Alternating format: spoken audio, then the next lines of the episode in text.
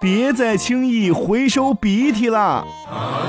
有人说他们从来没有吞食过鼻涕，但事实上，每个人每天都在吞食自己的鼻涕。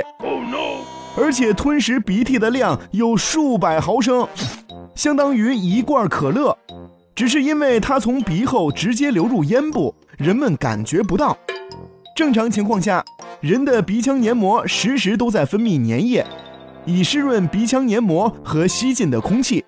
这种粘液并不是有害物质，而是一种防御物质，用来抵御出现在空气中的粉尘和细菌。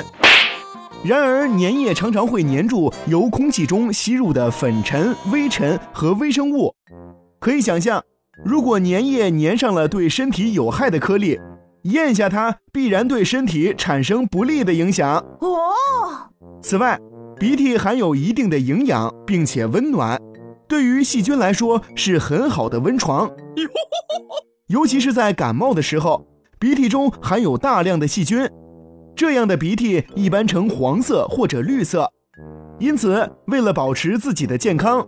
在不妨碍鼻涕自行流入咽部的情况下，对于可以控制的鼻涕，我们最好不要轻易的回收。也就是说，那些爱吃鼻涕的小朋友们，你们不要再吃了。